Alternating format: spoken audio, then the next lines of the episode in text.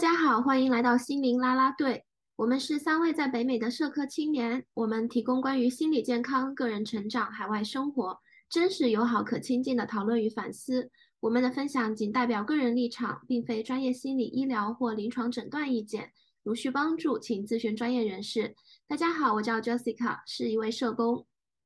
大家好，我是 Zoe。大家好，我是 Isabel。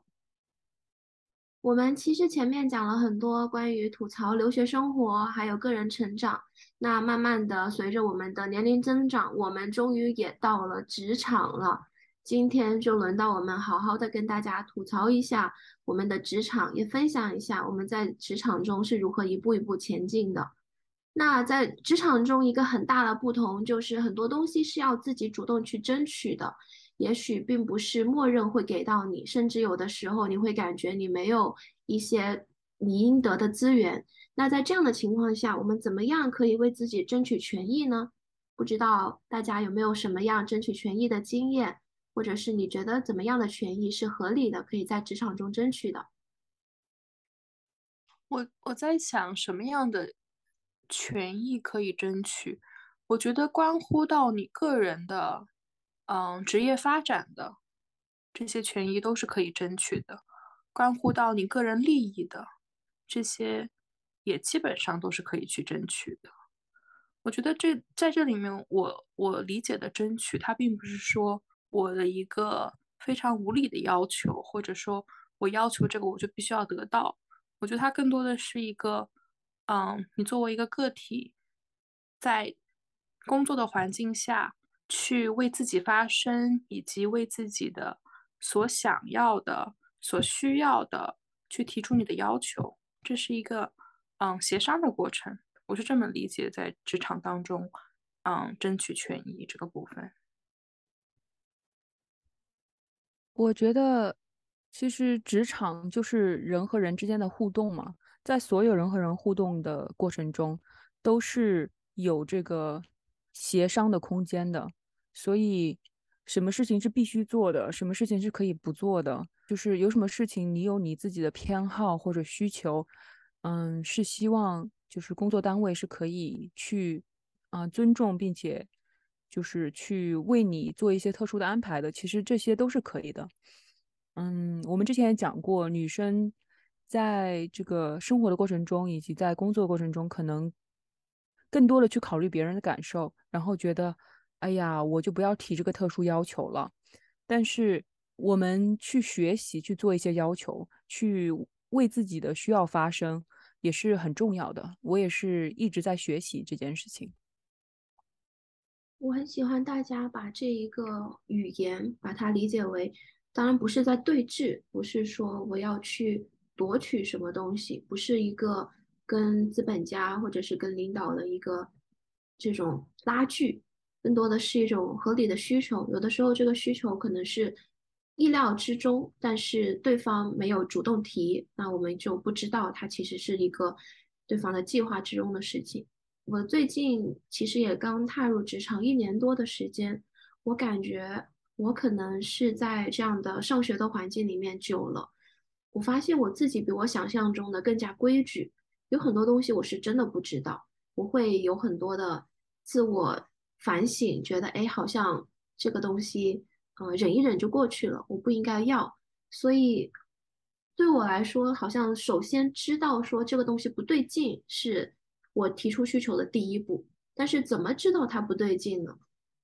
我觉得这是蛮有意思的一个话题，对吧？就是这是一个很吊诡的事情，就是你不知道你不知道什么。我自己个人觉得，在职场当中，我学习到的一点是。可能在职场当中，你不一定会很幸运遇到你的 mentor 也好，遇到你的同伴也好，都是非常非常为你考虑的。我觉得这个会很幸运，能够怎么有这么好的一个工作环境。但是当你对一些事情不清楚的时候，或者当你发发现你的工作当中有你可以去信靠的、更加有经验的一些人的时候，我觉得大胆的去跟对方主动开启一个关系，去询问他你想要了解的关于这个领域也好。关于你的工作也好，一些相关的信息，包括现在网上有非常多的资料，你甚至可以查到说你这个工作在你所在的领域的薪资报酬是什么样的，大部分的公司会提供什么样的福利，在一个公司内部，它的晋升的一个渠道是什么样的，它有哪些晋升的途径？我觉得这些都是可以通过你跟你的同辈同级，或者说你跟其他的跟你有类似的职业经历的人，包括去这些领英上面看他们的职业发展的道路，我觉得都是可以作为一个参考的。就是很多资源，我觉得你需要去寻找，然后需要主主动一点的去去探索这些资源和一些信息。首先，我想温馨提示一下，我们三个人讲的都是在北美的职场的经历，可能跟国内的不是特别一样。当然了，Isabel 和 Jessica 可能也有在国内工作的经验，也可以来分享。我的工作经验主要是在北美。我想说，首先就是拿到 offer 之后，这个协商 offer 的过程就是一个争取自己权益的一个过程，就是你怎么去协商自己的薪资，协商自己的一些 benefit，然后你希望。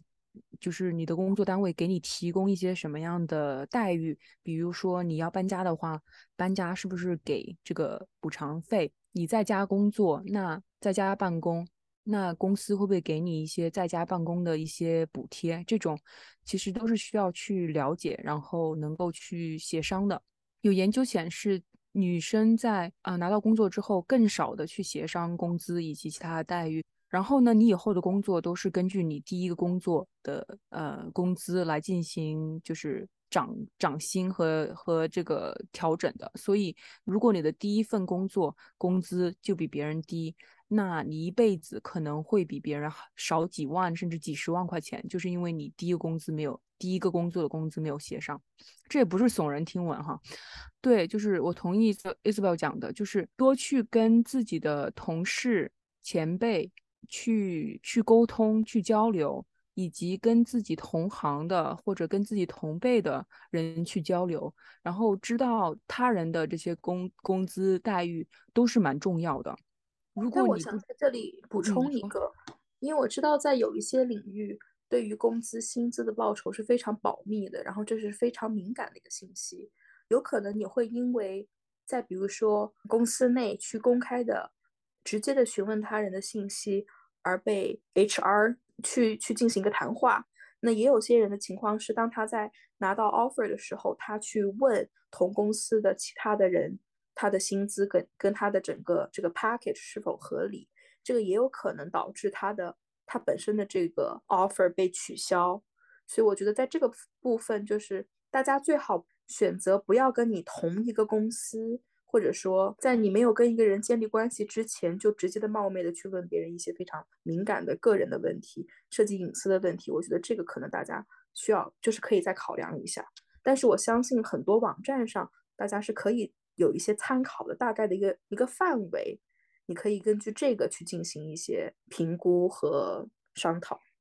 A 字表说的对，其实这些不同的公司它有不同的规定，但是我觉得这种保密的规定很多时候。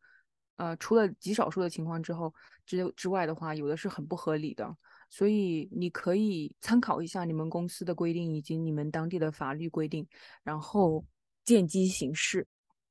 其实你刚讲的这个，确实是我最近刚经历的，在职场中一个还蛮重要的转折点，就是我已经工作一年了，然后这一年中刚好是因为通货膨胀，因为疫情的中后期。其实，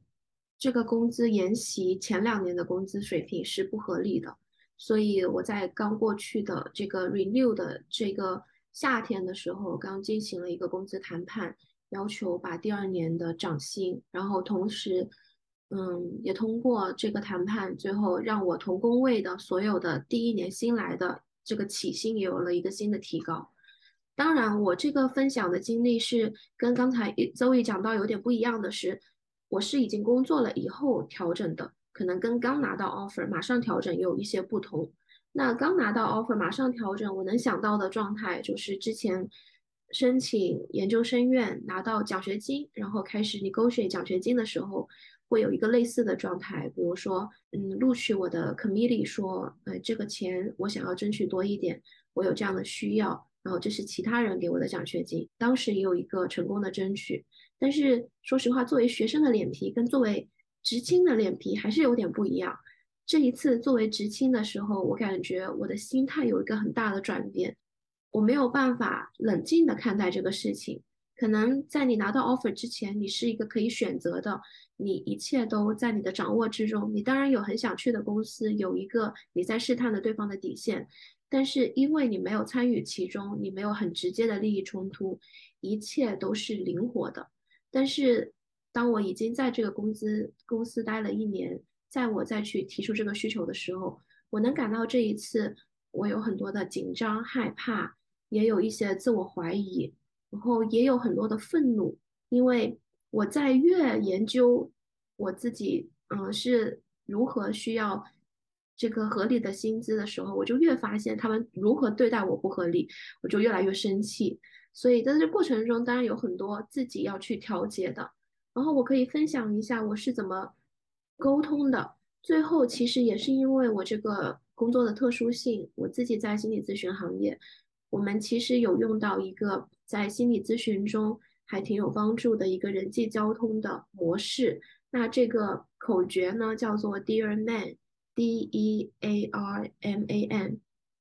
那这一套其实也是我咨询了，像刚才周伊伊瑟贝尔有讲到说，有一个 mentor 很有帮助，就是我咨询了我的 mentor，那他本人是这个 DBT 流派的，所以他就跟我分享了这个。哎，我没有想到说，哎，这个在。可能心理咨询中会用到的东西，其实在对待你生活中任何提需求的场合都很有帮助。那简单来说，D 意思就是 describe，就是描述我现在遇到的这个情况。那现在这个情况就是我发我发现我的这个通货膨胀有压力，我发现我的财务有压力，那我就可以 express，我表达我的感觉。那我感觉哎有点不舒服，感觉有点紧张，我感觉我的工作受到了影响。那我的观点是，嗯，我需要公司给我一些帮助。那 A stands for assert，就是直接表达你想要什么，然后在你需要拒绝的时候直接 say no。那我想要的，比如说就是，哎，我这个工资涨到百分之多少，就是你要非常明确你的诉求。那接下来的 R 的意思就是 reinforce，也可以是 reward，因为谈判它其实是双方的，并不是一个。就是我强行需要，然后对方被迫接受。那这个过程中，对方一定也需要感受到这个诉求是合理的，能给他有好处的。那这个时候，我就有跟老板说：“哎，那其实我因为很不高兴这件事情，我觉得它有影响到我的一些工作中的动力，我觉得会对我们整体都有帮助，而且它是一个嗯 social justice 方面很合理的一个范畴。”然后你看看其他同岗同薪的，可能是这个状态。那我觉得，如果我们可以跟业界看平的话，其实对于我们整体的发展也有帮助。就对方要知道这个东西对他来说有什么好处。那接下来的 M A N stands for mindful，就是我要非常明确的，我知道我的目标，我想要的是什么，不要被他讲的东西分心。那我有经历到我的老板，比如说这个时候他会开始转移话题。他会讲到说，哦，他本人其实，嗯，他的工资也不够，但是这个是，嗯，就是环境如此。那他本人是他本人，我讲的是我的，那这个时候可能就要非常注意我想讲的话题，不要被他带跑。那 A 是 appear，要注意你的表现，包括你的，嗯，语言、用词、语调，整体的呈现的气氛、态度。然后最后一个 N 是 negotiate。可以协商，提供一个协商的空间，不需要立马做决定。也许约一次，下一次再见的时候可以怎么样？我当时觉得这个 Dear Man，因为它是一个口诀，它是能够让我在紧张的思绪中能够找到一个可以去靠近的固定的一个模式。那我有在把 D E A R M A M 每一个东西我想表达的，我要去表现的都有列出来，然后整个过程中也能够带着我可以。稳定的去表达我的诉求，所以分享给大家。我觉得无论你是在任何情况下提需要提诉求的时候，这都是一个可以在人际沟通中，甚至在职场以外都很有帮助的一个工具。非常谢谢 Jessica，你是真的真的真的很不错。可以把嗯这个缩写的意思再给我们从头到尾简单讲一遍吗？Yeah, dear man, D for describe 描述情况。E for express，表达你的需要；A for assert，肯定你的态度；R for reinforce，再一次的强调，也强调给对方这有什么好处；M for mindful，就是注意你当时的情况，所有的一切，嗯，你要把你的注意力集中的部分。A for appear，注意你的表现，你是怎么呈现你的本人的这个外外表和你沟通的方式的。N for negotiate，总是有协商的空间。那最后就是 follow 的 dear man。嗯，非常棒。对于职场新人来说，这真的是一个很有挑战性的事情，也是很让人很紧张的一件事情。我觉得杰斯卡，你真的做的很棒。非常谢谢你们。我现在想，也是有经历一段时间的那种非常大的情绪上的波动，因为有很多的自我怀疑。我觉得这反而是最阻碍我的，就是告诉自己我的需要是值得被提的。而且，嗯，我很幸运，最后我的需要被满足了。但是我等待了很久，所以在这个过程中，我有以为说是不是要拒绝，我有经历到很多的失望、愤怒，所以。在你提需求的过程中，照顾到提需求以后的状态，也是一个蛮重要的部分。因为你可能会需要考虑说，哎，那会不会跟老板的这种关系会不会受影响？那嗯，已经说了这样的话，还要不要留在这个地方？这些都是需要考虑的。所以你提的需求，像我们刚才一直在强调，它是一个合理的需求，它不是一个嗯要打一场，要么就是。呃，我赢，要么就是你赢的一个状态，让我想到我在职场的一些经历。我记得最开始工作的时候，我的领导对我有很多的期待，然后希望我在就是我能够在刚开始的第一年做很多的事情。但是呢，他的一些期待的话，就已经超过了我的。第一年能够做的事情的这个范围之外了，有些期待可能是不太实际的，所以刚开始其实我的压力非常大，我会觉得啊，我没有就是达到领导的这样子的期待，那段时间确实给我造成很大的困扰。但是后来去跟其他的同事聊了一下，以及跟自己的朋友聊了一下，就。确定了自己的这种感觉，就是领导的这个要求可能是不太实际的。对我的考核，可能也不光是看领导的态度，可能也要看很多其他的方面的指标。所以这个过程让我学到的事情是，不能把一些很多的事情扩大化。就是每一个机构，它有它都有自己的文化，它都有自己的一些传统。所以呢。你需要去努力的了解这个机构的文化，它是更崇崇尚是直接的沟通，还是说更加间接的沟通？是大家都很客气，还是大家能够直接的这样处理冲突？然后大家是很 formal，就是希望就是书面表达一些信息，还是大家更加偏好这种人对人，就是 face to face 这样这样的 communication？所以我觉得了解一个一个机构的文化。特别是从就是在这个机构已经工作了很多年的一些老前辈那里学习一下，是能够帮助你理解你现在遇到的这个问题，它到底有多大，到底有多重要，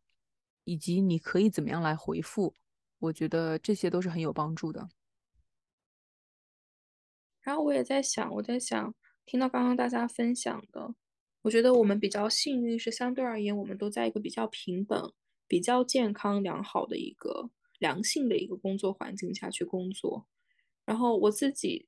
有跟我的上级有谈过我的晋升的问题，比如说我的 title 的问题，尤其是对于大部分的可能如果是留学生背景这样子的听众朋友们，那很多时候你谈完一个这样，你表达你的诉求，当别人不会给你。答应的时候，你可能还需要继续在那里工作，所以我觉得在谈判的时候就很需要是尽可能的通过一些技巧或者方式，最大可能性让你的诉求被对方听见，以及让你的诉求被对方接受，但与此同时不给对方带来非常强势的或者说非常咄咄逼人或者非常没有任何空间的这样子的一个沟通的感觉。我自己会觉得说，像刚刚 Jessica 也有提到一点是，在表达的时候可以把对方也囊括在你的思考范围内，你可以让对方知道说我这样子的一个诉求，啊，除了对我自己个人有利，除了是我的诉求之外，对于一个公司、对于一个企业会带来什么样的帮助，以及对于你会是一个什么样的帮助，也可以很真诚的表达说，我讨我谈我谈论这一些是出于怎么样的一个愿望和怎么样的一个期待。我自己记得我自己。在跟我的督导去，或者说上级去讨论一些，比如说一些诉求的时候，啊，做做好充分的准准备工作也是很重要的。我有试过跟上级去讨论工作签证的问题，那在那之前，我有准备非常非常多的资料，我也打印出来那些资料，包括我把其中重要的部分都画出来，我也去预备了一些他可能会问我的问题，以及我怎么回答这些问题。所以我觉得给对方看到你的诚意，以及你想要，你并不是想要去增加问题、增加矛盾，你是想要抱着解决问题，使双方都能够双赢的这样子一个态度。我觉得表现出这样子的一个比较友好的姿态，会更加的去增加你的事情完成，按照你所希望的预期的完成的这样一个可能性。我觉得很好。这让我想到了，就是非暴力沟通的这本书，叫做《Non-Violent Communication》。这本书就讲了非暴力沟通的四个原则：一个是观察、感受、需求和请求。就是观察是说你所看到的、你所你所听到的，而不是说你对别别人的判断，而是说你客观的观察。嗯，第二个是感受，说你自己的感受，而不是说你对对方的评价或者态度。第三个讲自己的需要，就是我需要什么。然后第四个是对对方做出请求。如果你觉得别人没跟你打招呼，你觉得对方很粗鲁，如果你就直接跟人家讲，我觉得你很粗鲁，这就是一种暴力的沟通方式，因为你直接去评价人家。但是如果是你说，我发现你进来的时候没有跟我打招呼，然后我感觉被忽视了。我需要知道我对你是重要的，我想要请你在你每次进来的时候跟我打招呼，这样可以吗？所以就是你比较，就是这个这段话和之前的，嗯，我觉得你很粗鲁，就是就是会好很多。就是这本书其实蛮重要的啊，蛮真的很好，里面有很多的例子。我们会放在 show notes 里面，欢迎大家去看。我觉得 Jessica 和 Isabel 刚才的这些例子都超棒的，就是职场新人如何求加薪，如何求升职，哇，太太帅了，超帅的。我能够想到的是，当时在职场里面，我觉得我的我的领导他对我的一些评价，让我感到是 racist。是种族歧视的，但是呢，这件事情你又很难去直接向对方沟通。当时这件事情的程度没有严重到让我觉得我应该上报 HR 或者应该直接跟大领导谈之类的。我觉得我需要跟像就是跟他说明，让他知道我不喜欢他的评价，他说的话让我觉得不 OK。但是这是。挺难的一件事情，因为你的领导会直接的评价你的你的工作表现，然后他们的态度会直接影响你的晋升或者你能不能留下来这种。但是我还是有就是在通过邮件的方式吧，我没有当面去聊，通过邮件的方式跟他讲啊，你说了这个这个话，我是怎么样感受的，然后我希望你以后不要这样讲。这是我当时所能做到的。我觉得，其实，在一个权力很不对等的这样子的环境下面，要去为自己争取利益，然后果敢 assertive 去保护自己的利益，其实是蛮难的。特别是作为外国人，在北美工作，拿着工作签证，所以我知道，如果我失去这个工作，可能我就要离开北美了，是一种非常非常不对等的。工作关系，所以很多的可能额外要做的事情没有得到补偿，或者有一些不公平的待遇，我都这样忍下来了，因为我害怕如果我提出一个要求，就会因此失去工作或者有什么不好的影响。就是所以还是会讲到这个大的社会的这种权力结构对于移民、对于外国人、对于少数族裔的这样子的不公平，导致很多人忍气吞声，很多事情都不不敢说。我觉得也是一个需要关注的社会问题吧。我想最后就是总就总结一点，就是如果我们听众当中有在从事就是社会科学、从事服务行业、从事像我们这样做咨询或者说教教育行业这类的工作者，如果你对你的薪资你想要提出涨薪，我可以很负责任的说，百分之九十九的情况你都是对的。绝对绝对，在这个社会，就目前我们所处的社会，在这个社会分工以及资源分布的情况下，你一定是被你被支付了远少于你创造的价值的这样子的薪资。所以，当你想说啊，我要涨，我想我希望能够有涨薪等等这些的时候，我觉得很非常合理，可以好好准备，好好做一些调研，提出你所做了的哪些事情。很明确的去指出，说我创造了哪些的价值，我做了哪些事情，然后去提这样的诉求，我觉得这都是合理的。然后除此之外，我想分享一个是在我这个领域特定的会有的，像我们的领域，每每个咨询师会有一定数量的来访者，是你最近会要接待的，是你最近这段时间会去按照一个频率去见的。那在一些不同的机构设置下，可能你有多少个来访者，有些是。完全按照咨询师自己，有些是会有的时候会有一些分配的。我自己有尝试过跟我的督导去去沟通这个，当来访者数量到一个什么样的部分，对我来说是个 cap，对我来说我我没有办法再负荷更高的一呃来访者的量一个数量，或者说我每天接咨询接多少会是我一个负荷最高负荷的一个状态。我觉得这个是我在职场中学到的，就是。你需要 advocate for yourself，就是你需要为自己去说话，你需要明确的知道我自己所能够做的度在哪里，并且很真诚的、坚定的去告诉对方，啊，这是我能够做到最多的，以及说目前现在这个情况下，我个人的一个倾向是这样子，我希望你能够尊重我，或者我希望你可以考量，我希望你可以顾虑到我在这个方面的需要，但这个并不是因为。啊，我想要偷懒，这个是因为我希我觉得在这样子的一个数字，在这样子的一个啊来访量的情况下，我可以给我的来访者提供最好的一个咨询和服务的一个状态。所以我觉得，当然这个可能在不同的领域或者不同的工种会不太一样，但我觉得这些部分我也是鼓励大家，这是你可以去提出的诉求之一。很棒，我想要提醒一点。要求涨薪这件事情是有风险的，不同的机构是不一样的。在这现在这个资本家横行，然后普通工作者、普通职场人士的权利利益被极大限制的情况下，真的这件事情是比较艰难的。如果你们有工会，是一件很好的事情。可以了解一下当地的法律。我知道很多的 TA 或者 RA，就是助教或者助研，在一些研究生院也去抗议，然后要求涨薪。可以去借鉴一下他们的例子。但是温馨提示是有是有风险的，大家需要就是量力而行。